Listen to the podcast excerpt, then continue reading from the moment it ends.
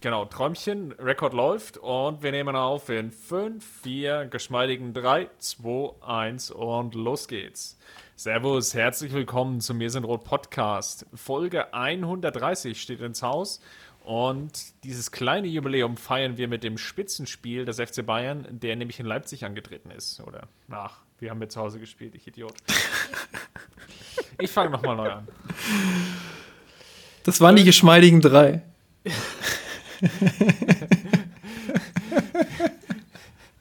Fünf. Jetzt bist du wieder weg, großartig.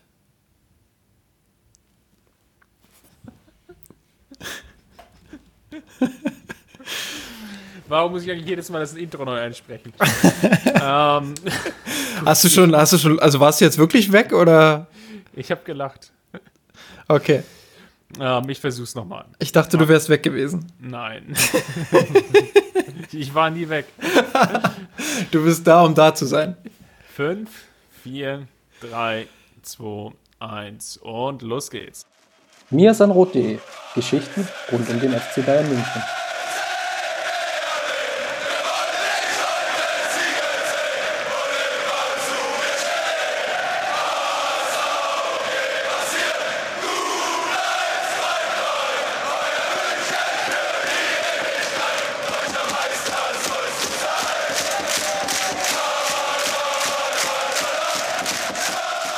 Herzlich willkommen zum Mir sind Rot Podcast. Folge 130 steht ins Haus und dieses kleine Jubiläum feiern wir standesgemäß mit einem Spitzenspiel. Der FC Bayern hatte Leipzig zu Gast und das war das Duell Erster gegen Zweiter und das gilt zu besprechen. Justin, du wie immer an meiner Seite als großer Taktikfuchs heute am Start. Ich glaube, das wird auch nötig sein. Grüß dich. Ja, es gab viel zu analysieren auf jeden Fall. Das stimmt. Servus.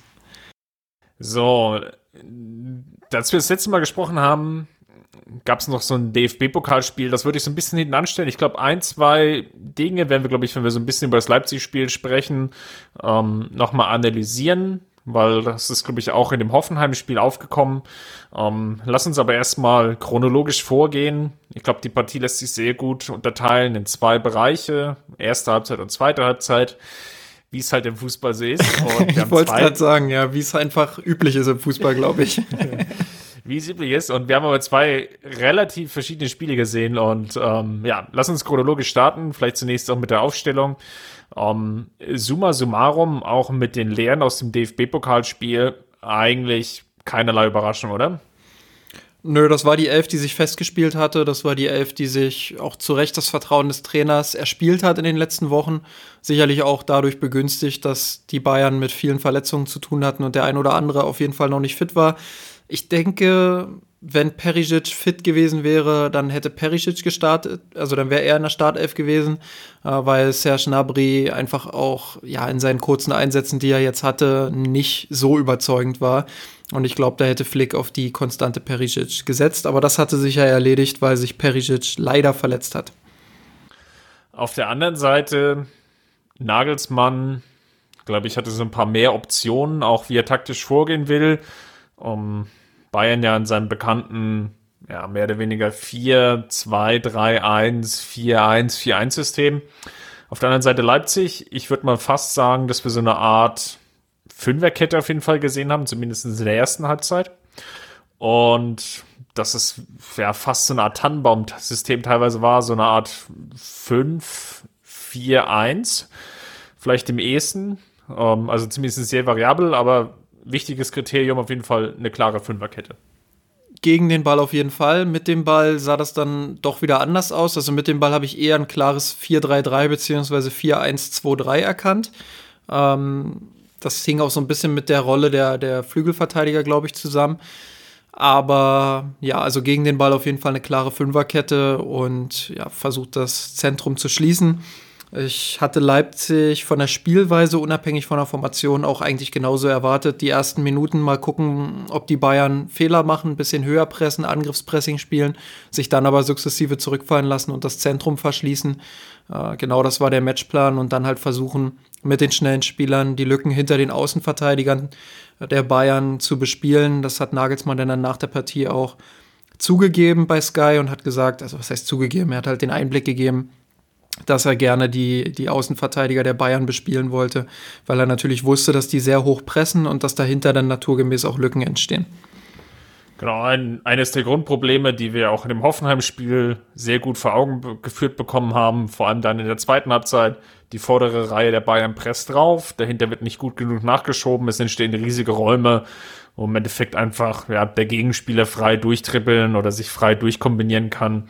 Und ja, dadurch entstehen riesige Abstände und im Worst Case natürlich auch der Gegner kommt dann mit Tempo auf die eigene Abwehr zugelaufen.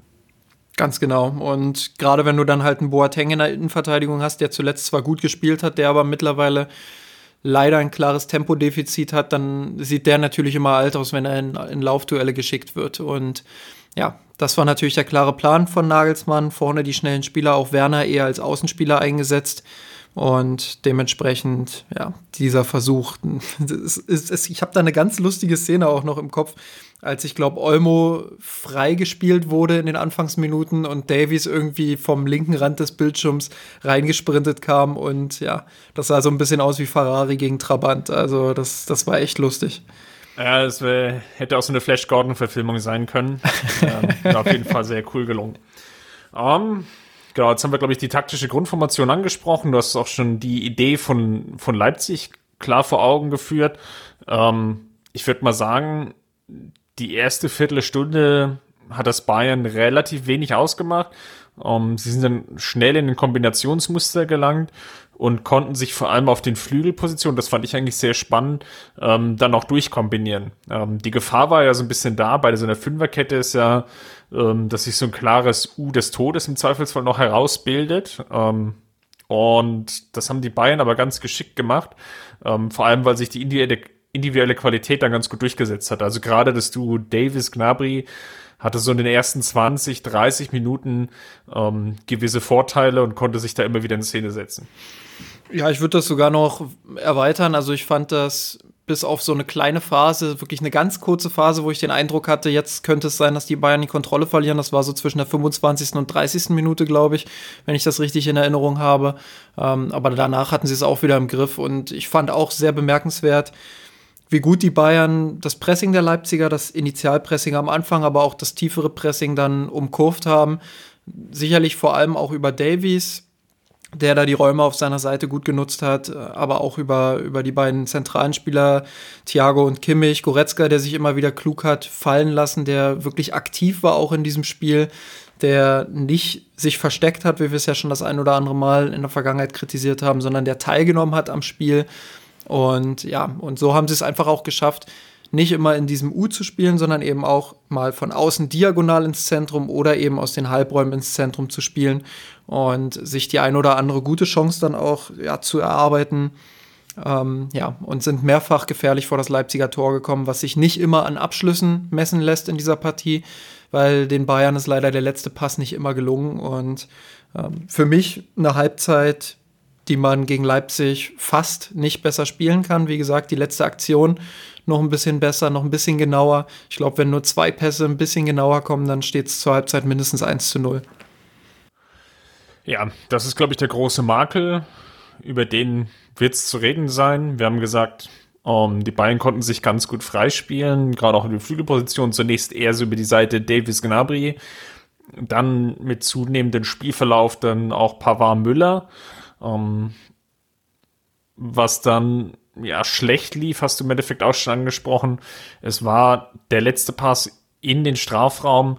Da hatte die Strafraumbesetzung vielleicht auch nicht so hundertprozentig gepasst. Ähm, da waren zwar viele freie Spieler zum Teil, also natürlich namentlich Goretzka Müller, die ja dann immer so na gut nachgerückt sind auch, ähm, die dann aber ja in teilweise schlechten, also für den Pass Spielenden in, in schlechten Passwinkeln zum Teil standen, aber auf der anderen Seite natürlich einfach auch fehlende Unkonzentriertheit oder mangelndes technisches Vermögen, wenn einfach die Flanke einen Tick zu hoch gespielt wurde, äh, der Pass einen Tick zu scharf gespielt wurde, einfach die, die, der letzte Punkt an Genauigkeit gefehlt hat. Genau, statistisch lässt sich das auch ganz gut belegen. Ähm, sieben von 16 Pässen in den Strafraum hinein kamen halt nur an. Und ja, da, da, hätte ein bisschen mehr Genauigkeit schon, schon gereicht, um noch mehr Gefahr einfach aus, auszustrahlen. Ähm, Expected Goals habe ich jetzt leider noch nicht zur Verfügung von ähm, fbref.com. Ich kann das nicht aussprechen, so dass es vernünftig klingt. Ähm, die haben leider noch nicht die Statsbomb Expected Goals da, deshalb kann ich die jetzt nicht mit einbeziehen. Bei Understat war es am Ende irgendwie relativ deutlich für, für Leipzig, aber ich glaube, dass das ausgeglichener wäre oder sogar zum Vorteil der Bayern, ja, wenn sie es geschafft hätten, in der ersten Halbzeit noch zielstrebiger einfach aufs Tor zu spielen. Das ist, glaube ich, der größte Kritikpunkt. Sonst in der Spielanlage klar besser als die Leipziger ähm, gut klargekommen mit dem Matchplan von Nagelsmann und ja, einfach guten Fußball gespielt, glaube ich. Und die Zielstrebigkeit, die muss man halt noch äh, auf, dem, auf der Makelseite gesondert betrachten. Ja, genau. Also Ansätze gut. Ich glaube auch alle Spieler waren gut eingebunden. Um, ähm, was auch gut gelungen ist, ist dann, wenn es mal Ballverluste gab, das Pressing so zu initiieren, dass Leipzig auch wirklich Probleme hatte, sich zu befreien. Ich glaube, die Szene von Olmo war fast die einzige, also zumindest die, die mir jetzt noch präsent ist, wo sich Leipzig wirklich mal richtig gut befreien konnte mhm. und wo es wirklich einen Hauch von Konterchance gab. Dann gab es noch so ein, zwei weitere Ansätze, aber da stand zumindest Bayern wieder im Verbund und der Matchplan zumindest von Nagelsmann ging in der ersten Halbzeit dahingehend ja nicht auf, ähm, dass er es nicht geschafft hat, Werner oder ihren Zielspieler Werner mit Tempo auf das Bayern-Tor zukommen zu lassen. Ganz genau, das haben die Bayern gut verteidigt am Ansatz, indem sie einfach im Gegenpressing und Pressing sehr gut organisiert waren, viele Ballgewinne auch in, in Leipzigs Hälfte schon ja, verbuchen konnten, das Zentrum gut zugestellt haben. Also ich glaube, das Zentrum hatten sie in der ersten Halbzeit wirklich gut unter Kontrolle. Leipzig konnte sich da kaum befreien und so war es natürlich auch schwer, dann geordnetes Passspiel ähm, auf die Reihe zu kriegen. Leider hat Understat nicht die Möglichkeit, ähm, dass man diese Statistik, wie viele Pässe hat der Gegner gespielt, bis eine Defensivaktion erfolgt ist, dass man die nicht für eine Halbzeit sich anschauen kann. Am Ende war der Wert überdurchschnittlich für Bayern-Verhältnisse bei 8, noch was. Ähm, ich habe das Gefühl gehabt, in der ersten Halbzeit lag der bestimmt bei irgendwas zwischen 4 und 6, also ein sehr, sehr guter Wert. Ja, und in der zweiten Halbzeit ist das dann halt nicht mehr so gelungen. Lässt sich vielleicht auch noch dahingehend ablesen, ähm wie viele lange Bälle gespielt wurden von der Drei-Abwehrkette, also dem Mittelblock und ähm, Gulagi, den Torhüter von Leipzig. Ähm, wenn ich da so reinschaue, ähm, sechs lange Bälle gespielt, einer angekommen, fünf lange Bälle gespielt, einer angekommen, über Meccano sieben gespielt, zwei angekommen. Ähm, gut, beim Torhüter 24 von 13, da kommt natürlich ein bisschen mehr noch mit hinzu aber daran sieht man schon, da gab es viele Befreiungsschläge, lange Bälle, ähm, die dann unkontrolliert herausgespielt wurden, wobei er einfach die Chance hatte, auf den zweiten Ball zu gehen und dann ähm, ja, den Ballbesitz relativ einfach wieder zurückerobert hatte, was sich ja im Endeffekt auch mit dem deckt, was wir auf dem Rasen gesehen haben. Ja, kann man auch noch mal zusammenfassen. Ähm, sieben von 21 langen Bällen, die wirklich hinten aus der, aus der Abwehrkette rausgespielt wurden, kamen nur an. Und die, die ankamen, wurden dann auch relativ schnell wieder wegverteidigt. Also Leipzig hat eigentlich kaum Zugriff bekommen auf die Bayern. Wenn man so einen kleinen Makel setzen will in der ersten Halbzeit, persönlicher Eindruck, man hat sehr lange auf dieses Prinzip gebaut, okay, wir müssen den Außenverteidiger freispielen, dass der zu einer Flankenaktion kommt. Also viel ging einfach auch aus von Davis und Pavard. Ähm, wenn man was leicht kritisieren will, ist das hätte vielleicht etwas mehr Varianz geben können. Ähm, sinnbildlich dafür eigentlich auch die größte Bayern-Chance, wenn man so will, das, das Ding von Lewandowski in der 38, 39. Minute ähm, wurde ja eigentlich initial erst erstmal aus dem Zentrum heraus kreiert. Ähm, Müller hat, glaube ich, dann mehr oder weniger den Ball ins Zentrum gespielt. Ähm, dort setzt sich Lewandowski dann mal in einem direkten Duell durch, ähm, kann dann den Ball nochmal nach außen verlagern und dann kommt die Flanke rein, die dann Lewandowski leider nicht verwerten kann. Ähm, das war vielleicht so ein Stilmittel, ein Spielelement, was mit in der ersten Halbzeit, also über das gesamte Spiel definitiv zu gekommen, äh, kurz gekommen ist, aber auch schon in der ersten Halbzeit, was man hätte vielleicht ein oder anderes Mal noch mehr, der hätte mehr einstrahlen können, um einfach noch mehr Varianz und Unordnung reinzubekommen in das gesamte Angriffsspiel. Äh, sehe ich eigentlich nicht ganz so wie du. Also ich fand die erste Halbzeit, haben sie es eigentlich ganz gut gemacht, auch aus dem Zentrum heraus und auch geschafft, aus der Zone 14 den einen oder anderen äh, Angriff zu kreieren, beziehungsweise auch äh, die Angreifer in Szene zu bekommen. ich meine, dass das Spiel sehr flügellastig ist bei den Bayern, das ist völlig normal. Ähm, ich glaube, das, das wird man auf Dauer auch so beibehalten, weil man dort einfach Spieler hat, äh, die sehr gefährlich sind im Normalfall. Serge Gnabry, Kingsley Coman dann auf Dauer. Wenn man jetzt Leroy Sané nächste Saison holt, dann, dann wird der auch dazu zählen. Also das, das Spiel ist in der Anlage nun mal so ausgelegt, das finde ich auch vollkommen okay.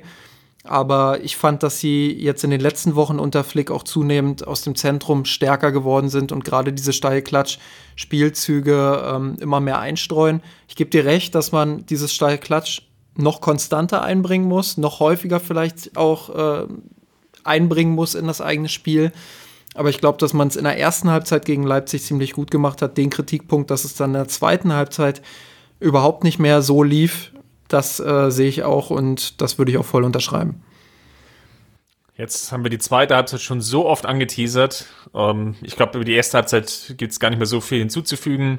Ähm, ne, Hauptkritikpunkt sicherlich oder ja, das Element, woran es halt gehapert hat, war der letzte Pass.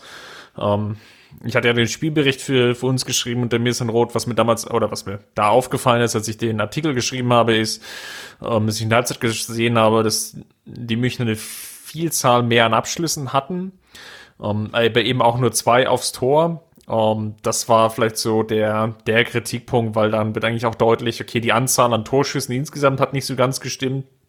Für die Feldüberlegenheit mit über 70 Prozent Ballbesitz. Und das ist dann, glaube ich, von das waren glaube ich sechs oder acht Abschlüsse, die es waren, dass dann nur zwei aufs Tor gegangen sind, war vielleicht in der Summe etwas zu wenig. Ich glaube, wir haben die Ursache ganz gut rausgearbeitet. Ähm, lass uns mal auf die zweite Halbzeit schauen. Die fingen ja im Endeffekt eigentlich an in den ersten fünf Minuten mit dem blanken Chaos und einem Chancenfeuerwerk für Leipzig. Ähm, es am Pausentee?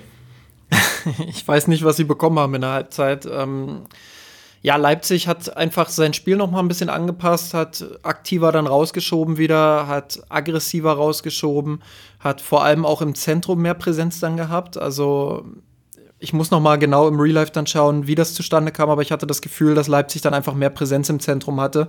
Ob Nagelsmann jetzt der explizit im Pressing was umgestellt hat, kann ich stand jetzt noch nicht sagen, weil ich halt äh, das Real Life noch nicht gesehen habe. Aber ähm, ich hatte den Eindruck, dass da viel bei Leipzig passiert ist und die Bayern nicht mehr so sich über Thiago und Kimmich freispielen konnten und auch Goretzka nicht. Ähm, ja, auch Goretz, äh, Thiago und, und Kimmich mit einigen Fehlern dann, die man so nicht gewohnt ist unbedingt von ihnen. Insbesondere Kimmich ist da zu nennen, der in der zweiten Halbzeit kein so gutes Spiel gemacht hat in meinen Augen. Ähm, genau, auch, auch so, ein, so haarsträubende Fehlpässe wie der von Pavard, als er ja, das Ding von außen einfach in die Mitte legt, wo kein Spieler steht und wo, wo äh, ja, der Leipziger dann easy an den Ball kommt und eine Umschaltsituation draus kreiert quasi. Also sowas darf dir nicht passieren. Pavard war da nicht mal unter Druck. Ähm, das war einfach viele Unkonzentriertheiten und obwohl Leipzig das besser gemacht hat, auch viele Unkonzentriertheiten, die nicht mal dadurch entstanden, dass irgendwie ein Leipziger direkt in der Nähe war oder dass Optionen zugestellt waren, sondern einfach völlig absurde Abspielfehler, die dir nicht passieren dürfen. Und andererseits eben die Komponente, dass Leipzig dann den Bayern äh, ja, den, den eigenen Stempel aufdrücken konnte. Also dieser, dieser wilde Schlagabtausch, der dann entstand mit Chancen für Leipzig, mit der ein oder anderen Umschaltsituation für die Bayern, das, das war dann so eine Situation, wie Leipzig sie haben will. Und Goretzka hat es auch gesagt nach dem Spiel, glaube ich, ähm, wenn du so eine Situation hast, dann, dann ist Leipzig im Vorteil, weil die eben die Umschaltmannschaft sind, weil die die Mannschaft sind, die solche Situationen haben will, solche Schlagabtäusche, äh, jetzt hätte ich Schlagabtäusche fast gesagt, ähm, also diesen Schlagabtausch einfach haben wollen und ja, die damit besser leben können als die Bayern. Und äh, in dieser Phase hatte ich dann das Gefühl, das Tor für Leipzig liegt jetzt in der Luft. Man hat ja auch die beiden guten Chancen von Werner gehabt, einmal als Neuer völlig unnötig rauskommt und sein Tor öffnet. Alaba kann gerade so blocken. Dann die Szene, ähm, wo Werner nach Querpass, nach einer Kontersituation frei steht. Ja, das Ding zum Glück nicht macht, weil der Ball ein bisschen geholpert ist. Also danke an den Platzwart und an Zirkzee, der das Ding weggeguckt hat von, von der Seitenlinie aus. Ähm, ja, und dann eben noch die Szene, ich glaube, von Sabitzer, wo, wo das war gleich die allererste, genau. Wo Boateng dann, glaube ich, noch halbwegs so dazwischen geht, dass Sabitzer hochschießen muss und dann geht der Ball zum Glück drüber. Ähm, das waren so drei Großchancen. Ich würde sogar sagen, das waren die einzigen drei Großchancen, die Leipzig hatte. Alle in dieser Phase, in dieser kurzen Phase, wo Bayern das Spiel einfach völlig unnötig aus der Hand gegeben hat. Ähm, wie gesagt, einerseits natürlich das Lob an Leipzig, die das gut dann gemacht haben, die sich sicherlich auch ein Stück weit angepasst haben dann auf den Gegner. Aber man muss eben auch diese individuellen Fehler bei Bayern dann herausheben, die teilweise unter, äh, ohne Druck entstanden sind. Und ja, das geht einfach nicht. Genau, hier sah ich im Endeffekt, deswegen hatte ich vorhin den DFB-Pokal auch nochmal angesprochen, das Spiel gegen Hoffenheim, gewisse Parallelen. Mm, ich tue mich da auch schwer, jetzt so die richtige Analyse zu finden. Ähm, wir hatten ja schon nach der Partie gegen Mainz gesprochen, dass es so eine Phase gab in der zweiten Halbzeit, ähm, wo es einfach nicht so lief, weil dann, ähm, ja, gut, dann mit dem sicheren Gefühl der Führung und dem Gegner zu dominieren und natürlich auch vielleicht mit der Vorausschau vor den DFB-Pokalspiel und natürlich auch der Leipzig-Partie vielleicht ein bisschen zu sehr, ähm, jeder einen Schritt zu wenig gegangen ist im Endeffekt. Ähm, Im DFB-Pokal gefühlt fast das Gleiche. Ähm, und was halt passiert ist oder was der Mannschaft fehlt, ist im Endeffekt so eine Art Kontrollmodus. Um, ähm, es passieren einfache Fehler, die dann wirklich dazu führen, dass es dann so einen ganz wilden Schlagabtausch gibt. Und damit meine ich gar nicht so sehr, dass so ein einmaliger Ballverlust irgendwie wie zum Beispiel die von dir angesprochene Pavard-Szene. Ich erinnere mich auch, dass Thiago so einen Querpass spielt, ähm, der da, glaube ich, in den Rücken von Kimmich geht. Ähm, so eine Szene kann immer mal wieder passieren. Die Bayern kommen dann auch zum Teil auch wieder im Ballbesitz, sei es jetzt, weil ähm, Ilsanka das Ding irgendwie drüber, oder Ilsanka war es gar nicht, Sabitzer, äh, Sabitzer immer drüber schießt, Ilsanka ist ja mittlerweile in Frankfurt, oder weil Werner das Ding irgendwie am, am Tor vorbeilegt dass sie es dann nicht schaffen, danach wieder in eine gute Ordnung reinzukommen. So dieser Modus ähm, aus dem Ballbesitz da heraus wieder dann Stabilität zu bekommen, dauert nach diesen individuellen Fehlern gegenwärtig relativ lange. Und ich habe noch keine so richtige Erklärung, woran das liegt. Gegen Hoffenheim war es natürlich extrem. Gerade in den letzten zehn Minuten, natürlich vielleicht auch noch bedingt durch den einen oder anderen personellen Wechsel, dass dann vielleicht auch nicht mehr die physische Präsenz da war aber das sind Punkte, an denen, oder das ist definitiv ein Punkt, an dem Flick arbeiten muss, ist wieder der Übergang von, ähm, ja, wir haben vielleicht einen Fehler gemacht, Ballbesitz ist aber jetzt wieder da und aus diesem Ballbesitz wieder eine gewisse Ruhe zu kreieren. Ja, es stimmt, weil, also klar, das, was du jetzt zum Schluss gesagt hast, das stimmt absolut, dass man dann mit dem Ball einfach auch wieder mehr Ruhe hat. Ich glaube, man hat Leipzig dann zu sehr auch eingeladen, weil man ähm, selbst dann sofort umschalten wollte und sofort wieder in den Angriffsmodus ging. Und dann entstand eben dieser wilde Schlagabtausch, der Leipzig eher ja, passt als uns, äh, als den Bayern. Und ja, das, das ist einfach problematisch. Und da musst du dann einfach mal den Fuß vom Gaspedal runternehmen, das Spiel beruhigen, die Leipziger sukzessive wieder dahin bringen, wo sie gegen Ende der Ersthalbzeit wa waren, nämlich am eigenen Strafraum hinten wieder reindrücken und dann das Tempo erhöhen. Und das ist den Bayern gerade in diesen 15 Minuten absolut nicht gelungen. Das ging hin und her. Leipzig hat zunehmend die Kontrolle dann im Mittelfeld gewonnen, hat sich diese Chancen herausgespielt. Ähm, gut, wenn du jetzt so einen individuellen Fehler hast wie den von Pavard, damit kannst du als Mannschaft kaum rechnen. Also dann ins Gegenpressing zu kommen, ist natürlich enorm schwer. Das ist sogar fast unmöglich, würde ich sagen. Äh, bei so einem Geschenk, auch bei so einem Geschenk, wie es Coutinho gegen, gegen Hoffenheim gemacht hat, ähm, ja, dann, da kannst du Klar, kaum noch. Sind, das sind Total Errors, wenn man so will. Genau, da kannst du kaum noch reagieren, da kannst du nur hoffen, dass der Gegner dann irgendeinen Fehler macht. Äh, das, ist, das ist echt schwer, dann ins Gegenpressing zu kommen. Da dann eher weniger der Vorwurf an das Mannschaftliche. Aber einfach dann zu merken, okay, das ist jetzt eine wilde Phase, wir müssen das Ding jetzt irgendwie wieder runter kontrollieren. Äh, das fehlt der Mannschaft noch. Und ja, dann ab der 60. war es dann ein bisschen besser. Das äh, Flick hat dann irgendwann Hernandez für Boateng gebracht. Das war ein überfälliger Wechsel, weil Boateng ja, äh, ein ums andere Mal ins Laufduell geschickt wurde und da eben nicht so gut aussieht. Das lag auch daran, dass, dass die Mannschaft sich gegenseitig nicht mehr so gut abgesichert hat. Also äh, gerade diese Szene, die ich eben beschrieben habe, wo Werner dann zum Abschluss kommt im Strafraum, äh, ja, da, da geht ja ein Angriff der Bayern voraus, wo Pavard sehr offensiv steht, sehr hoch steht auf dem Platz. Und plötzlich gibt es hinter ihm natürlich diese Lücke und die musst du irgendwie wegverteidigen und schließen. Da passen die Abstände dann nicht immer. Und wenn diese Lücke da ist und Werner die bespielen kann, dann kommt er natürlich ins Laufduell mit Boateng und dann wird's äh, ja dann wird es echt bitter. Beziehungsweise in dem Fall war es jetzt, ich glaube, Sabitzer oder irgendein anderer Spieler von Leipzig, der dann, ich weiß nicht mehr, wer es war, der, der Werner dann bedient hat, aber diese Laufduelle sind tödlich. Und da hat er mit Hernandez dann einen Spieler gebracht, der schneller ist. Ähm, hat zusätzlich, ich weiß nicht, ob die Initiative von Flick kam oder von der Mannschaft, aber jedenfalls hat die Mannschaft dann das Spiel auch beruhigt von der 60. bis zur 70. Leipzig kam nicht mehr in diese Tempovorstöße. Leipzig hatte nicht mehr diese Kontrolle im Mittelfeld und hat sich dann sukzessive auch wieder zurückgezogen und die Bayern hatten wieder kontrollierteren Ballbesitz. Ähm, also 60. bis 70. fand ich dann wiederum wieder eine gute Antwort auf diese wilde Anfangsphase der zweiten Halbzeit. Genau, jetzt hast du es schon, schon relativ gut zusammengefasst, aber ich will es einfach nochmal so in der chronologische Reihenfolge bringen.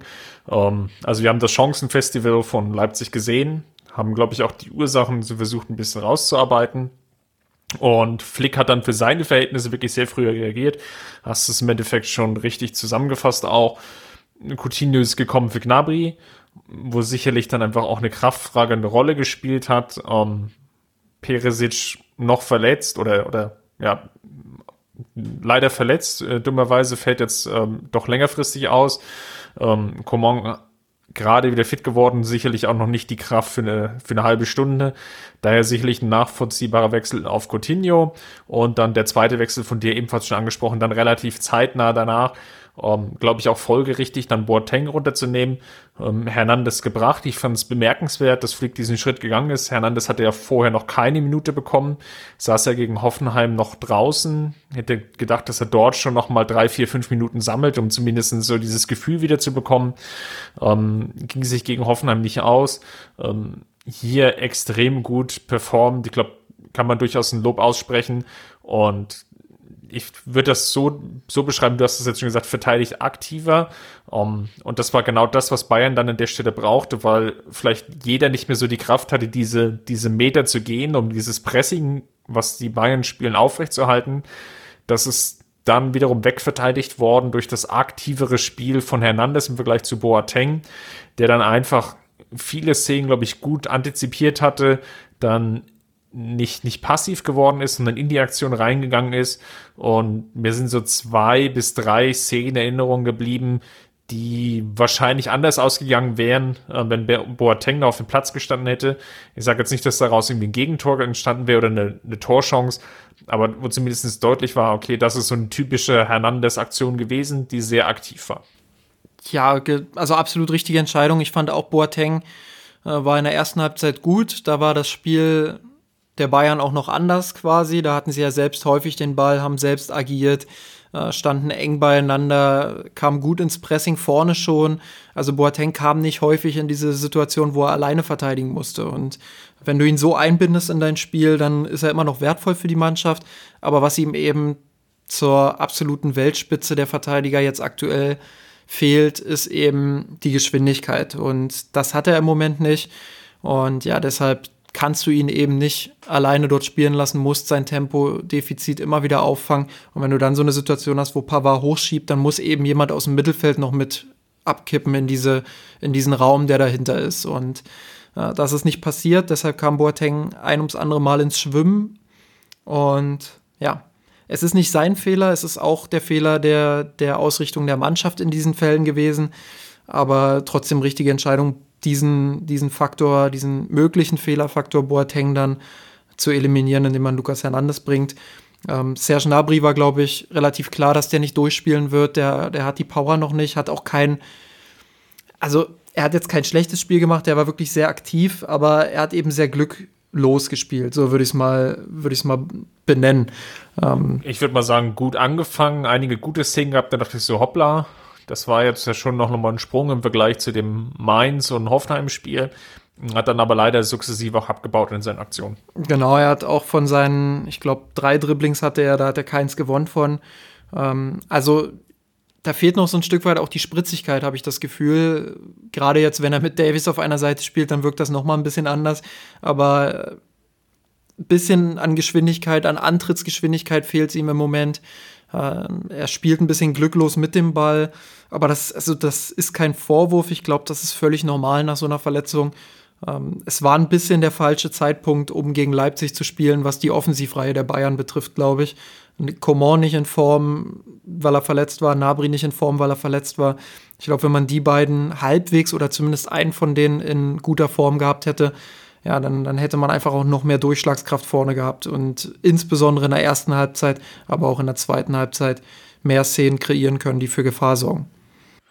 Vielleicht noch mal einen Satz zur Abwehr, bevor ich dann noch mal auf die Optionen eingehe. Ähm, was auffällig war, und wir hatten ja in den letzten Wochen viel darüber gesprochen und hatten ja auch die, ähm, den Kicker nochmal aufgenommen, der eigentlich so in Frage gestellt hat, ob Hernandez denn überhaupt eine Chance hat, jetzt in diese Mannschaft reinzukommen, weil Kicker sieht ihn ja auch eher als Linksverteidiger, was wir beide ja eigentlich nie so gesehen haben, sondern tendenziell eher als Innenverteidiger. Hm.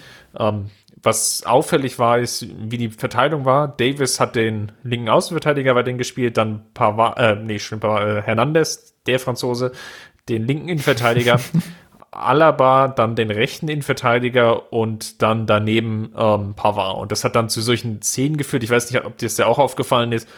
Aber ganz am Ende der Partie, so die letzten zehn Minuten, da waren die Abstände zwischen Hernandez und Alaba extrem groß was dazu geführt hat, dass es gefühlt fast eine Dreierkette war und Alaba schon fast so an der, an der rechten Außenbahn geklebt hatte. Ähm, das war auf jeden Fall von der Abstimmung sicherlich noch nicht ganz perfekt, hat aber den Raum natürlich dann an der Stelle erstmal geöffnet. Solange es fehlerfrei läuft, alles super. Wenn dann Fehlpass passi äh, passiert wäre, hätte der Leipziger einfach durchs Zentrum laufen können und, und niemand wäre dazwischen gekommen. Aber was wir, glaube ich, in meinen Augen gesehen haben, war, dass diese Viererkette definitiv so funktionieren kann und sicherlich auch eine Option ist jetzt für das nächste große Spiel dann gegen Chelsea. Finde ich auch, aber ich würde das ein bisschen umsortieren alles. Ähm, mir gefällt Alaba im rechten Halbraum nicht so gut. Man hat richtig gemerkt, dass er, dass er dort ja mit seinem Aufbauspiel, mit seinen Aufbaudribblings und wenn er angespielt wird, wie öffne ich mich jetzt zum Spielfeld hin, ähm, dass er damit noch Probleme hat. Ich bin mir nicht sicher, ob das besser wird mit der Zeit. Ich sehe Alaba auch zu stark im linken Halbraum, um ihn dann in den rechten rüber zu schieben. Ich würde das so umsortieren, dass Davies generell als Außenverteidiger sehr hoch spielt, dass Hernandez dahinter, äh, dass das Alaba dahinter im Halbraum nachschiebt und eben den linken Halbraum besetzt. Hernandez als rechter Innenverteidiger nominell beginnt aber dann in die Mitte schiebt und Pavard eben in den rechten Halbraum schiebt. Und dann hat man im Spielaufbau eine Dreierkette mit Pavard, Hernandez im Zentrum und Alaba im linken Halbraum, die, glaube ich, äh, ganz gut ist, was den Spielaufbau angeht mit Pavard und, und Alaba, vor allem Alaba, die genug Tempo auch hat, um Kontersituationen zu verteidigen. Ja, und wo Hernandez einfach, der doch sehr fokussiert auf seinen linken Fuß ist, eben nicht darauf angewiesen ist, das Spiel aus dem rechten Halbraum zu eröffnen. Ich glaube, das kann ganz gut funktionieren. Ähm, muss man dann aber sehen, wie das im Mittelfeld dann aufgefangen wird, wenn, wenn Pavard strikter und deutlich defensiver spielt. Zweiter Vorteil wäre, Hernandez und Pavard sprechen die gleiche Sprache und können sich besser abstimmen. Absolut. Und Alaba und Davies verstehen sich ja sowieso auch ganz gut. Also vielleicht ist das eine Viererkette, die man, die man in Zukunft mal ausprobieren kann. Okay, ähm, ja, 84. Minute machen wir noch chronologisch dann den Deckel drauf. Ähm, ja, vielleicht noch die eine Chance nochmal zumindest angesprochen davor, ähm, bevor ich zu, der, zu dem eigentlichen Wechsel kommen will. Bayern kombiniert sich dann noch mal erneut durchs Zentrum durch, als Lewandowski schön nochmal ablegt auf Goretzka. Ich bin mir nicht ganz sicher, ob es Abseits gewesen wäre oder nicht. Das haben sie im Nachhinein gar nicht so sehr aufgelöst. Hm. Lewandowski sah so leicht im Abseits aus. Ähm, Hätte wieder so eine Millimeterentscheidung sein können, die mich gegen Hoffenheim echt in den Wahnsinn getrieben hat. Also ich finde solche Situationen, und da muss ich jetzt kurz auch noch mal Luft lassen, ähm, ich finde solche Situationen echt absurd, weil du kannst kalibrierte Linie hin oder her diese Situation nicht seriös beantworten. Es gibt, also das, das sagen die Schiedsrichter ja auch selbst, es gibt nicht die Möglichkeit, den genauen Zeitpunkt des Abspiels zu bestimmen. Und dann gibt es halt diese Millimeterentscheidungen, wie jetzt auch bei, bei Hoffenheim gegen Bayern mehrfach gesehen, wo dann abseits gepfiffen wird, obwohl du nicht seriös sagen kannst, dass es abseits war. Und ähm, ich habe auch ehrlich gesagt, im Moment bin ich im Mecker-Modus, ich habe ehrlich noch keine Lösung dafür. Ähm, vielleicht sagt man dann irgendwann, okay, bei diesen Millimeterentscheidungen dann machen wir halt wieder diese, diese gute alte Regel. Im Zweifelsfall lassen wir es halt so laufen, wie der Schiedsrichter das spontan entscheidet. Andererseits ist dann wieder die Frage, ab wie viel Millimeter, ab wie viel Zentimeter sagst du das? Ähm, das ist halt kaum seriös einzuschätzen dann. Und dann ist es vielleicht doch wieder so eine Situation, die man dann einfach akzeptieren muss als Fan. Äh, ja, aber, aber es war für mich echt schwer zu akzeptieren gegen Hoffenheim, ähm, dass da die ein oder andere Situation dann abgepfiffen wurde. Und dementsprechend finde ich das mit den Millimeterentscheidungen schwierig. Gut, wenn du so einen Einschub machst, um, vielleicht eine Anregung von meiner Seite. Man könnte natürlich irgendwie versuchen, vielleicht mal wissenschaftlich zu messen, wie hoch dieser Graubereich wirklich ist, in Zentimetern ausgedrückt. Und dieser Graubereich ist es dann, wo dann einfach für den, im Zweifelsfall für den Angreifer dann auch entschieden wird wo dann eben rauskommt, okay, da sind irgendwie 20, 30 Zentimeter, sind einfach, oder vielleicht 20, oder vielleicht sind es auch nur 10 Zentimeter, vielleicht sind es auch nur 5. Ähm, das ist so ein gewisser Graubereich, ähm, wo wir einfach nicht wissenschaftlich exakt messen können, sondern das ist dann einfach die sogenannte Fehlertoleranz. Und innerhalb dieser Fehlertoleranz entscheiden wir dann aber für den Angreifer. Das wäre, glaube ich, aus meiner Sicht so die, die richtige Variante. Da müssen wir natürlich schauen auch, ob das, ob es überhaupt möglich ist, diese, diese Linie da in Zentimetern auszudrücken oder ob das nicht möglich ist. Aber ja, also das wäre sicherlich eine Lösung. Sollte sie denn umsetzbar sein, die vielleicht ansprechender wäre als das aktuelle Modell. Aber vielleicht ist es auch, wie gesagt, einfach bloß eine Situation, wo man dann sich als Fan eingestehen muss, okay, das ist nun mal jetzt so, das muss man akzeptieren und dann nimmt man das eben so hin. So, jedenfalls die Chance hat Goretzka dann vergeben. Ähm, hat im Nachgang, glaube ich, auch gesagt, ich weiß gar nicht mehr, ähm, ob es jetzt in der Mixzone war, irgendwie auf Twitter das Zitat irgendwie so aufgenommen von ihm, wo er einfach sagt, ich, ich muss den machen. Ja, und dann gewinnen wir vielleicht das Spiel hat er definitiv einen Punkt, jetzt mal ungeachtet diese Absatzdiskussion oder nicht. Ähm, was dann noch passiert ist, Flick hat ähm, auch Kingsley Coman zu seinem Comeback verholfen, also sowohl Hernandez als auch Coman sind wieder zurück auf dem Rasen. Das ist sicherlich erstmal die gute Nachricht und das, das der positive Takeaway aus dem Spiel. Ja, was nehmen wir mit? Ähm, kam dann für Goretzka, hat dann nochmal belebende Elemente gehabt, ähm, ohne aber jetzt, glaube ich, dass sich die Bayern dann wirklich Torchancen herausspielen konnten. Aber man hat schon gesehen, in den fünf, sechs Minuten, dass da nochmal etwas mehr Zug reingekommen ist. Mit Glück geht vielleicht irgendwie auch nochmal so ein Lucky Punch rein, wobei man ehrlicherweise auch sagen muss, äh, dafür war es einfach nicht zwingend genug vorgetragen. Genau, und ich glaube, das war auch das Problem dann. Ich habe vorhin gesagt, 60. bis 70. war absolut okay.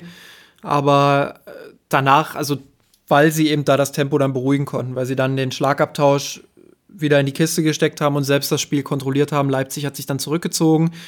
Und spätestens ab der 75. Minute hätte ich mir noch mal eine Schlussoffensive erwartet, wo die Bayern das Tempo dann noch mal anziehen, jetzt den tief hinten drin stehenden Gegner wirklich dann auch auseinanderspielen, wie sie es in der ersten Halbzeit gemacht haben.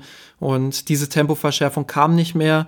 Die Einwechslungen bis auf Hernandez jetzt, der, der halt hinten dicht gemacht hat und wirklich ein gutes Spiel dann auch gemacht hat für, für sein Comeback, finde ich. Ähm, aber die Einwechslung von Coutinho ist verpufft. Ähm, die Einwechslung von Coman, wie gesagt, kam spät. Würde ich jetzt nicht als verpufft bezeichnen, aber war halt auch eher so eine, ja, so eine Lucky Punch-Geschichte, wie du es gesagt hast. Also kein Vorwurf da an Kingsley Coman, der erst spät kam und zudem auch verletzt war, sondern einfach die Feststellung, dass auch der Wechsel dann nicht mehr viel gebracht hat für den Spielverlauf.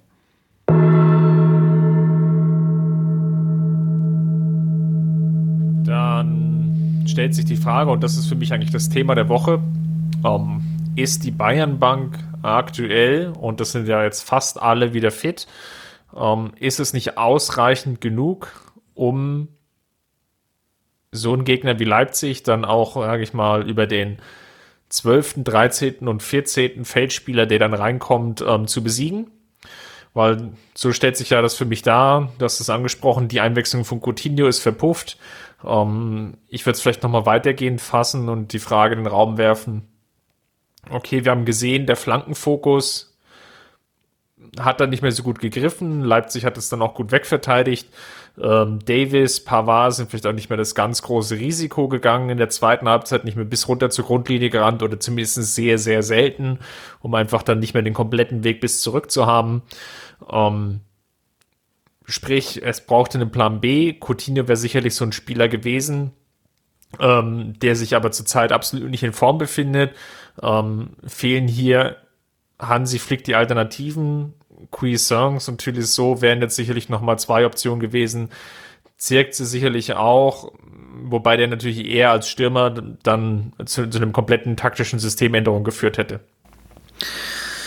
Ja, also du hast die Optionen jetzt schon genannt, Tolisso, Cuisance, Zirkzee, dann haben wir noch äh, Alvaro Odriozola, der auf der Bank saß. Ähm, das sind jetzt nicht die großen Optionen für Hansi Flick. Hinzu kommt Hernandez äh, und Coman, die dann eingewechselt wurden, die beide lange verletzt waren, die eine Wundertüte waren und eben Felipe Coutinho, ähm, den ich als einzigen Wechsel, vollwertigen Wechsel für die Offensive betrachte, der aber aktuell nicht in Form ist. So, und dann hast du als Trainer natürlich auch wenig Möglichkeiten, da irgendwie zu reagieren und nochmal Tempo aufzunehmen. Ähm, ich glaube, die gerade die Offensivreihe hinter Lewandowski, Müller, Goretzka, Nabri, die haben so viel gearbeitet, die waren da nicht mehr spritzig genug am Ende, um das Tempo dann nochmal zu erhöhen. Und da brauchst du jemanden, ähm, da brauchst du Spieler von der Bank, die das einfach nochmal ankurbeln können. Und das hat mir gefehlt. Ich glaube, Coutinho war wieder so eine typisch ambivalente Leistung. Ähm, ähnlich wie gegen Hoffenheim, wo viel Licht und Schatten dabei war. Ich habe vorhin ja angedeutet schon, dass, dass er den Fehler da gemacht hat vor dem 0-1, aber sonst auch einige gute Aktionen mit dabei hatte. Diesmal war es überwiegend unsichtbar, glaube ich. Also wenig teilgenommen am Spiel, wenig 13, Zugriff. 13 Pässe gespielt in über einer halben Stunde. Ja, wenig, wenig Zugriff gehabt. Ähm, man kann ihm noch zugute halten, dass er Teil des Prozesses war, als die Bayern das Spiel beruhigen konnten und weniger Ballverluste hatten und ähm, wie gesagt dann auch mehr Kontrolle bekommen haben übers Spiel. Aber er konnte halt kein Tempo mehr reinbringen. Er konnte die Offensive nicht mitbeleben. Er hat wenig, also ihm ist einfach wenig gelungen und dementsprechend ist dieser Wechsel dann auch verpufft und das muss man Hansi Flick eben bei aller Kritik für die zweite Halbzeit gegen Hoffenheim, aber auch für die zweite Halbzeit gegen Leipzig äh, zugutehalten. Er hat nicht diesen breiten Kader, er hat nicht die Möglichkeit, wie Nagelsmann ähm, aus dem Vollen zu schöpfen und drei gleichwertige Spieler für die Offensive nochmal zu bringen. Und dementsprechend äh, ist es natürlich auch kompliziert, dann diese Schlussphase zu bewerten. Und es wäre tatsächlich von Vorteil, wenn man den einen oder anderen Spieler mehr hätte, der dann noch mal ein bisschen Tempo bringt. Kingsley Coman ist jetzt zum Glück zurück. Ich hoffe, der nimmt schnell wieder Rhythmus auf. Dann hat man da auf jeden Fall eine Option, die man von der Bank immer mal bringen kann. Ähm, ja, sonst sieht es halt düster aus auf der Bank und das ist echt schwierig. Und wir haben auch häufig darüber gesprochen, ich würde es nicht Versäumnis nennen, weil man eben einen klaren Plan für den Sommer zu verfolgen scheint, aber es ist eben auch keine schöne Situation für den Trainer. Ja, jetzt habe ich gesagt, eben gerade sind alle Spieler verfügbar. Es stimmt per se natürlich auch, dass den, den einen oder anderen Ausfall gibt es einfach immer in so einem größeren Kader von über 20 Feldspielern ähm, oder an die 20 Feldspieler heran in dem Fall bildet sich halt gerade wieder so eine Lücke heraus. Jetzt vor Weihnachten war es vielleicht eher die Abwehr, ähm, wo sich so die personellen Ausfälle so aneinandergereiht haben, dass es wirklich so, eine, so ein Loch entstanden ist. Das ist jetzt vielleicht auf den Flügelpositionen der Fall. Wir haben es angesprochen, Gnabry sicherlich noch nicht so weit, dass man sagen könnte, okay, der kann jetzt wirklich 90 Minuten jedes Spiel gehen. Ähm, gleichzeitig Coman kommt von der Verletzung. Peresic hat sich am Anfang der Woche dann verletzt gehabt. Ähm, kurzum, das war für dieses Leipzig-Spiel sicherlich nicht ideal. Auf der anderen Seite natürlich, ähm, ne, wir haben es auch beide so gesehen, Coutinho tut sich halt wirklich sehr, sehr schwer, innerhalb dieser Mannschaft so den, den passenden Spot zu finden. Es ist schon seit einer längeren grauen Zeit, ne? er ist eigentlich so dieser Spieler, der auf der Kippe steht, mal Startelf, mal rausrotiert, ähm, vielleicht der zwölfte Spieler und in so einer Partie, wo es wirklich um so viel ging und das war jetzt so ein, ich hatte es im Spielbericht ein, ein zweifacher Sechs-Punkte-Spiel genannt, weil man einerseits Dortmund hätte ähm, distanzieren können aufgrund der Niederlage und Leipzig hätte distanzieren können und hätte so zwei Meisterschaftsanwärter oder Mitkonkurrenten ähm, ja, distanzieren oder zumindest ein kleines Punktepolster reinlegen können. Ähm, und die Chance wurde halt verpasst. Und in dem so Spiel hat man natürlich als Fan die Hoffnung, dass das Coutinho dann eben besser funktioniert. Auch wenn er vielleicht nur eine halbe Stunde hat. Und wenn ich jetzt so die Zahlen gucke, dann ist das halt für den Offensivspieler in der halben Stunde. Und ja, ich gebe dir recht, ne, so 15 Minuten hat es vielleicht gedauert, bis sich so ähm, die Kontrolle wieder eingestellt hat. Aber lass es 20 Minuten oder mit Nachspielzeit 25 Minuten sein.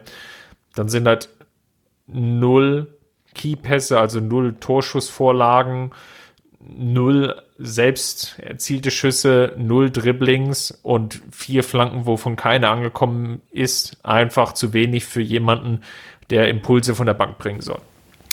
Ich glaube, wenn wir mal ein bisschen in die eigene Vergangenheit des FC Bayern schauen, dann hat es den Bayern in den letzten Jahren eigentlich immer gut getan, wenn sie neben ihren zwei Stammwingern eben noch zwei weitere Spieler haben, die in 1 gegen 1 Situationen einfach stark sind und die nochmal Tempo aufs Spielfeld bringen können. Das war zu, zu den besten Zeiten waren das natürlich Robben und Ribery als Stammspieler und Costa und Coman dann in der Hinterhand. Ähm, man kann von Costa jetzt halten, was man will. Sicherlich auch wir haben ihn sehr stark kritisiert dann dafür, dass der Schritt nach ganz vorne eben nicht kommt. Aber ähm, das waren eben Spieler, die das Spiel dann nochmal belebt haben, die nochmal eine andere Präsenz vorne ähm, in die Schlussphase brachten und die dafür gesorgt haben, dass immer irgendwie aus irgendeiner Situation dann auch eine Einzelaktion dazu führen kann, äh, ja, dass die Bayern das Spiel noch gewinnen. Und das hat dir gegen Leipzig eben gefehlt. Und da sehe ich die Schwierigkeiten nicht unbedingt im taktischen Bereich, sondern eben eher im individuellen Bereich, wo dir die Spieler fehlen. Ich meine, das geht in der Startelf ja schon los. Thomas Müller hat eine super Form im Moment und hat auch gegen Leipzig jetzt kein, also nicht unbedingt ein schlechtes Spiel gemacht, aber du merkst seine Limitation, wenn es darum geht, in Dribblings zu gehen, wenn es darum geht, ähm, einfach mit Geschwindigkeit dann auch an einem, an einem schnellen Verteidiger vorbeizukommen, ähm, das fehlt dir dann. Und wenn Nabri nicht in Form ist, dann ist es genau dasselbe auf der anderen Seite. So, in, in Zukunft könnte man jetzt vielleicht schauen, ob man tatsächlich überlegt, Davies einen vorzuziehen, Alaba wieder Linksverteidiger spielen zu lassen, ja, und in der Innenverteidigung dann mit, mit Hernandez und Pavard oder mit Hernandez und Boateng zu spielen. Ähm, gewissermaßen muss der Trainer aber immer bei jeder Entscheidung irgendeinen Kompromiss gehen. Und das ist eben nicht der Anspruch eines Bayern-Kaders. Und ja, deshalb ähm, der Vorwurf weniger an Flick, sondern vielmehr in Richtung Kaderpolitik, die aber nicht zwingend aus letztem Sommer resultiert, sondern eben sich über die Jahre hinweg so zusammensummiert hat ähm, und wo man jetzt sukzessive zu so einem dünnen Kader kam, der eben nicht die Optionsvielfältigkeit gibt, um dann gegen Raba nochmal das, das Tempo zu erhöhen gegen Ende. Vielleicht, um das Thema fast abzuschließen, noch eine Zwischenfrage oder so. Ja, jetzt natürlich müßig viel Kaffeesatzleserei. Wäre vielleicht der Wechsel oder die Einwechslung von Tolisso für Gnabry anstelle von Coutinho vielleicht die zielführende gewesen? Puh, ja, ja, hätte sein können.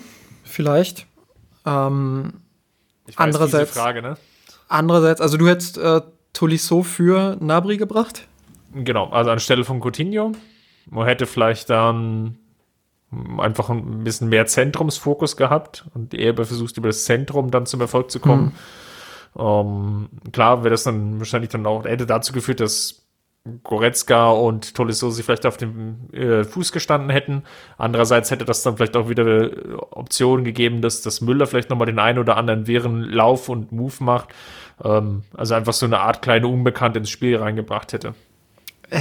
Hätte man machen können, ja, dann hätte man aber wirklich klarer noch auf die Dreierkette hinten gehen müssen, um das Ganze abzusichern und Davies eben auch die Breite geben lassen zu können, ähm, dass er eben sehr, sehr hoch schiebt dann, um die Rolle von Nabri so ein bisschen zu ersetzen da vorne. Ähm, da hätte man mit Alaba, Hernandez und Pavard die ange vorhin angesprochene Dreierkette hinten gehabt, Kimmich, Thiago im Zentrum mit Goretzka und Müller und Lewandowski und Tolisso dann noch da im Zentrum irgendwo ja, wie gesagt, viel Kaffeesatzleserei wäre sicherlich eine Option gewesen. Andererseits. Ähm, Tolisso hat sich jetzt auch nicht aufgedrängt in den letzten Wochen, muss man auch sagen. Genau, und er ist jetzt nicht der Spieler gewesen, der von der Bank nochmal wirklich für Offensivpower gesorgt hat. So. Und klar, als Trainer hoffst du natürlich mit Coutinho, dass der Knoten vielleicht irgendwann mal platzt und dass irgendwann dann zwei, drei gute Situationen kommen, wo er sich wieder in so einen Rausch spielen kann. Ähm, und Coutinho ist natürlich ohne Frage so ein Spieler, der aus dem Nichts dann diese, diese eine Situation bei zehn Scheißaktionen dann die eine bringt, die dir vielleicht den Sieg am Ende ähm, ja, bringen kann. Und in dem Spiel hat es nicht funktioniert, aber ich finde es schon nachvollziehbar, dass, dass er sich dann eher für Coutinho entschieden hat. Gut, dann machen wir da mal einen Deckel drauf und kommen zum Abschluss unseres Podcasts noch zur beliebten Kategorie Gewinner und Verlierer der Woche. Und ich greife schon mal vorweg, einen Gewinner zu finden, ich tue mich unglaublich schwer diese Woche. Deswegen lasse ich dir den Vortritt. okay, uh, let's go. Mein Gewinner der Woche ist Lukas Hernandez, der nach seiner Einwechslung. Easy Pick. Easy, easy Pick. Ich hätte auch David Alaba nehmen können, fand ich auch nicht so schlecht, aber mein, mein Pick der Woche ist Lukas Hernandez für die Gewinnerposition, ähm, weil er nach langer Verletzung so agiert hat, als wäre er nicht weg gewesen. Und das hat mir echt gut gefallen, in so einem Topspiel dann die Situation so entscheidend mitzuberuhigen und wirklich auch darauf einzuwirken, dass Leipzig nicht mehr so nach vorne kommt, wie sie es in der ersten Viertelstunde der zweiten Halbzeit geschafft haben. Das hat Eindruck hinterlassen bei mir. Und ja, deshalb mein Gewinner der Woche. Dann würde ich vielleicht mal also Alaba finde ich gut, ähm, hat ein gutes Spiel gemacht, ging so ein bisschen unter, glaube ich, in der Wahrnehmung. Ähm, sicherlich ein ähm, brauchbarer Pick. Ich würde vielleicht noch mal Davis auch mit in, äh, in den Ring werfen und würde vielleicht auch mal mit ihm gehen. Ich hatte ja letzte Woche so ein bisschen gesagt, okay, mh, hm, Formkurve tendenziell vielleicht Fragezeichen leicht nach unten nach der Partie gegen Mainz, wo doch die ein oder andere schludrige Aktion dabei war. Ähm, die Partie jetzt gegen Leipzig war super, hat sich viel zugetraut, hat dann auch defensiv gut die Lücken geschlossen, ähm, viele 50-50 Zweikämpfe auch für sich entschieden. Deswegen ist es sehr, sehr beeindruckend, was er liefern kann. Alaba wäre sicherlich genauso zu nennen, deswegen bin ich umso gespannter darauf. Ähm, auch der von dir angesprochene Hernandez, ähm, dann wahrscheinlich mit Pavard mal in so einer Vierer-Kombination zu sehen. Was mir bei Davies zunehmend auffällt, ist, dass er eben noch eine ziemlich große Streuung in seinen Aktionen mit dem Ball hat. Hier lässt er mal einen Ball zu weit klatschen, ähm, da geht er mal unnötig ins Dribbling. Er hat vier von zehn Dribblings gewonnen, davon zwei ähm, in der eigenen Hälfte verloren. Also das darf dir überhaupt nicht passieren als Außenverteidiger, dass du da ins Dribbling gehst und den Ball verlierst. Ähm, war eine ähnliche Szene auch schon gegen Leverkusen beim Heimspiel, als er vor dem ersten Tor der Leverkusener, glaube ich, ähm, den Ball verloren hat Damals haben wir auch analysiert, dass er nicht allein daran schuld war, aber das sind so Szenen, wo, wo er einfach noch reifen muss. Er ist ein junger Spieler, keine Frage. Er macht das unglaublich gut. Ähm, viele Durchbrüche gehabt, hat auch eine gute Chance gehabt dann auf ein Tor, was leider geblockt wurde. Das wäre so die Geschichte des Spiels gewesen. Ähm, der gefällt mir einfach als Typ auch unfassbar gut. Also wie er sich einbringt in die Mannschaft. Ähm, ich kaufe ihm das auch voll ab, was er sagt mit dem, dass er seinen Traum lebt, mit Spielern zu spielen, die er vorher nur von der Playstation kannte. Ähm, das, das, da geht mir wirklich ein Stück weit auch das Herz dann auf, wenn ich ihn Fußball spielen sehe, mit wie viel Leidenschaft der dabei ist. Ähm, klar, er ist nicht fehlerfrei, wie auch in dem Alter, aber er hat unfassbar gute Anlagen und ähm, an der Stelle muss man dann auch noch mal explizit Hassan Salihamidzic loben, der den Transfer damals initiiert hat und durchgezogen hat. Ähm, Davies sein Spieler und einer der besten Transfers, die der FC Bayern in den letzten Jahren auf jeden Fall getätigt hat. Und ähm, ja, also überragend mit ein paar kleinen Details, die mit etwas mehr Erfahrung und etwas mehr Reife in den nächsten Jahren noch zu verbessern sind. Dann kommen wir zu deinem Verlierer der Woche. Ach, da habe ich auch wieder einen Vortritt, ja. Na gut, dann. Ja, ich bin heute großzügig. mein Verlierer der Woche ist Josua Kimmich. Ähm, ich halte große Stücke auf ihn, auch im Zentrum, im Mittelfeldzentrum. Das, das sehen viele mittlerweile ja auch anders. Ähm, ich kann auch nachvollziehen, dass es die Option gibt, Kimmich wieder auf Rechtsverteidiger zu stellen, aber ich sehe eben seinen großen Mehrwert darin, mit Thiago zusammen den Spielaufbau im Mittelfeld zu wuppen. Ähm, das ist ihm in der ersten Halbzeit auch ordentlich gelungen. In der zweiten Halbzeit war mir sein Spiel zu fahrig und Kimmich ist jetzt mit 25 Jahren jemanden, äh, jemand, der in den nächsten zwei bis drei Jahren in der Hierarchie nach ganz oben aufsteigen will, der Verantwortung übernehmen will. Und da muss sein Spiel einfach fehlerfreier werden. Er kann das, er kann unter Druck auch standhalten. Ähm, der, der festen Überzeugung bin ich. Und ich glaube, dass er auch, egal ob er nun Rechtsverteidiger spielt oder auf der 6, ähm, dass er einen entscheidenden Beitrag dazu leisten kann, dass die Bayern mit dem Ball mehr Kontrolle haben, auch gegen Mannschaften, die hochpressen. Ähm, das ist ihm in der zweiten Halbzeit nicht gelungen und ihm und Thiago ist das Spiel so ein bisschen entglitten in dieser Viertelstunde.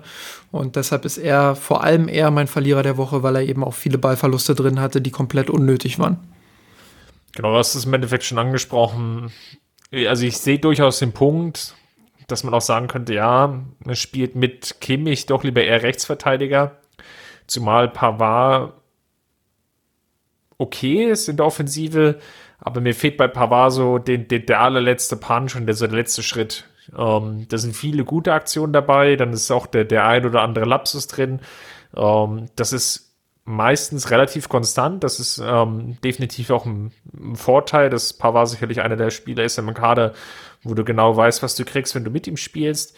Auf der anderen Seite fehlt vielleicht irgendwie so die letzte Genauigkeit äh, in den Flanken, dann so das äh, letzte Feingefühl vielleicht auch dafür dann zu hinterlaufen. Ähm, das sind sicherlich so Aspekte, da kann sich Pavard dann auf individueller Ebene noch verbessern. Deswegen kann ich auch wiederum verstehen, ähm, dass viele da gerne Kimmich sehen wollen würden, der die Rolle ja sehr gut ausgeführt hatte. Ähm, ich sehe natürlich aber auch die Mehrwerte in dem Mittelfeld. Ähm, kurzum, hier zeigt sich halt einfach auch wieder so dieses Problem Kaderplanung, was wir schon so ähm, in unserem Thema der Woche angesprochen haben, nämlich es, es fehlt vielleicht so dieses eine Puzzlestück, ähm, was vielleicht auch diese Rotation etwas halt ähm, aufheben würde und einfach eine, eine andere Variation erlauben würde.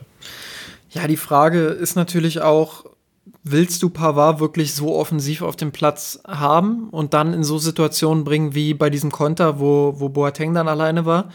Oder entscheidest du dich noch, äh, entscheidest du dich nicht doch lieber dafür, Pavard bewusst tiefer stehen zu lassen? Also wirklich dann diese Dreierkette hinten zu haben und dann die Lücke, die durch die Offensiv, ähm, durch die fehlenden Offensivläufe von Pavard dann ähm, entsteht, durch ein Hinterlaufen von einem Achter beispielsweise zu füllen, zu schließen, wie auch immer. Ähm, ich glaube, da gibt es taktisch noch Handlungsbedarf. Auf der linken Seite verteidigen die Bayern das auch deshalb gut, weil Alaba und vor allem auch Davies viel wieder zulaufen können, weil sie schnell sind. Ähm, das fehlt dir auf der rechten Seite und da brauchst eben dann ein taktisches Konzept. Und ich glaube, das wäre eine gute Option, Pavard tiefer stehen zu lassen, weil er gut ist dann, wenn er, wenn er nicht hinterherlaufen muss, wenn er in die Zweikämpfe gehen kann, gut steht schon, gut positioniert ist und dann eben die Konter auffangen kann. Da ist er gut drin und da ist er meiner Meinung nach auch hinten stabiler als Josua Kimmich. Aber dann brauchst du eben für die Offensive jemanden, der dieses Hinterlaufen, dieses Vorderlaufen, ähm, dieses Freilaufen der Räume einfach auch ähm, gut machen kann. Und vielleicht ist es dann eine Option für die Zukunft, ähm, Müller wieder aufzustellen, aber nicht als Flügelspieler, sondern ein bisschen zentraler und auf der rechten Seite dann Coman zu haben und Müller eben diese Läufe machen zu lassen, um Coman herum, um dem dann den Platz zu geben oder eben Serge Gnabry, je nachdem, wie man aufstellen will ähm, ja, um da dann einfach auch diese Läufe zu haben, die Pavard dann nicht bieten kann. Aber ich bin überzeugt davon, dass Pavard in einer tieferen Rolle stärker sein kann und mehr Konstanz auch reinbringen kann. Für die Buchhaltung schiebe ich jetzt auch noch mal äh, Verlierer der Woche noch ein. Ähm, nachdem du ja jetzt nochmal ganz gut ausgeführt hast, warum du Kimmich gewählt hast und wie man das Ganze hätte rotieren können, ähm, hatte ich ja vorhin schon mehr oder weniger angedeutet. Mein Verlierer der Woche ähm, ist sicherlich Coutinho, der mich gegen Hoffenheim leider nicht vollends überzeugen konnte. Natürlich dumm aussah bei dem 0-1. Ich glaube, das muss man so knallhart sagen. Dann viele ordentliche Szenen drin hatte, aber dann auch zum Teil wieder völlig abgetaucht ist. Ähm, kurzum, einfach nicht so den Stempel auf diese Partie aufdrücken konnte, wie es jetzt hätte erwarten können oder wollen, einfach auf dem Grunde, er, er spielt ja auch um seine Zukunft beim FC Bayern, er spielt schlussendlich auch um seine Zukunft beim FC Barcelona, weil in, auch in dieser Verfassung ähm, hat oder wird er dort wenig Chancen haben. Und ähm, ich will nicht sagen, dass jetzt seine Karriere am Scheideweg steht, aber es, es fehlt halt gegenwärtig, es ist, glaube ich, viel eine mentale Sache bei ihm. Ähm, war ja auch in seiner Karriere bisher immer so oder sehr auffällig, dass wenn er das Selbstvertrauen hatte, ähm, dass er dann überragen konnte. Äh, aktuell fehlt's und das macht sich auf dem Platz bemerkbar und ähm, ich sehe in dieser Verfassung leider keinen Mehrwert, ähm, wie er der Mannschaft hätte oder weiterhelfen kann und daher ist es für mich der Verlierer der Woche. Hast du das Bild von Dembo von der Allianz Arena gesehen mit dem Kuttenfan? Nee, hatte ich nicht. Auf Twitter hat er einen Kuttenfan des FC Bayern gepostet, Foto von hinten gemacht, ähm, schöne Kutte angehabt mit schön viel Aufnähern und hat gesagt, Coutinho ist auch schon da. Ähm, ich bin fast der Überzeugung, dass dieser Coutinho ein bisschen besser war als der eingewechselte Coutinho und deshalb stimme ich dir auch zu, dass das der Verlierer der Woche ist. Oder einer der Verlierer der Woche. Ja, also bitte ist das. ähm, dann machen wir mal einen Haken dran an die Sendung. Ähm, vielen Dank, dass ihr es bis hierhin ausgehalten habt mit uns. Ähm, ihr könnt uns gerne unterstützen unter ähm, mirsinrot.de, dort mal auf Patreon klicken ähm, unterstützt das, was wir tun, nämlich euch hier jede Woche einen Podcast zur Verfügung zu stellen, wo wir rund um den FC Bayern sprechen. Einmal im Monat gibt's dort auch ein ausführliches ähm, Stück von Justin, ähm, ich will nicht sagen zur Lage der Nation, aber zum Lage des FC Bayern. Ähm, ein besonderes Thema muss man, kann manchmal aktuell sein, kann aber auch manchmal ähm, sich um einen ganz anderen Themenbereich drehen. Wenn euch der Podcast gefallen hat, hinterlasst uns gerne einen Kommentar oder ähm, wenn euch das Thema der Woche irgendwie besonders bewegt hat, ähm, ja, gerne auch unter Twitter, Facebook, Instagram und natürlich, last but not least, ähm, denkt an die iTunes-Rezension, das hilft uns einfach dort gesehen zu werden. Darüber hinaus, Justin, vielen Dank fürs aktive Mitmachen heute. Ich dachte schon, vielen Dank fürs Zuhören. ich habe dir natürlich auch sehr gerne zugehört heute, Chris. Sehr gut, dann machen wir mal den Haken ran und wir hören uns nächste Woche wieder. Ähm, unter der Woche ja kein Spiel, spielfrei. Ähm, gibt vielleicht jetzt nochmal Flick die Chance, im Training ein bisschen nachzujustieren. Gut für meine Bachelor-Arbeitskonstellation, dass der, dass das jetzt eine Woche frei ist. gut, dann ziehen wir es gar nicht in die Länge, dass du nochmal ins Arbeiten kommst. Bis dahin, mach's gut, Servus. Servus, bis nächste Woche.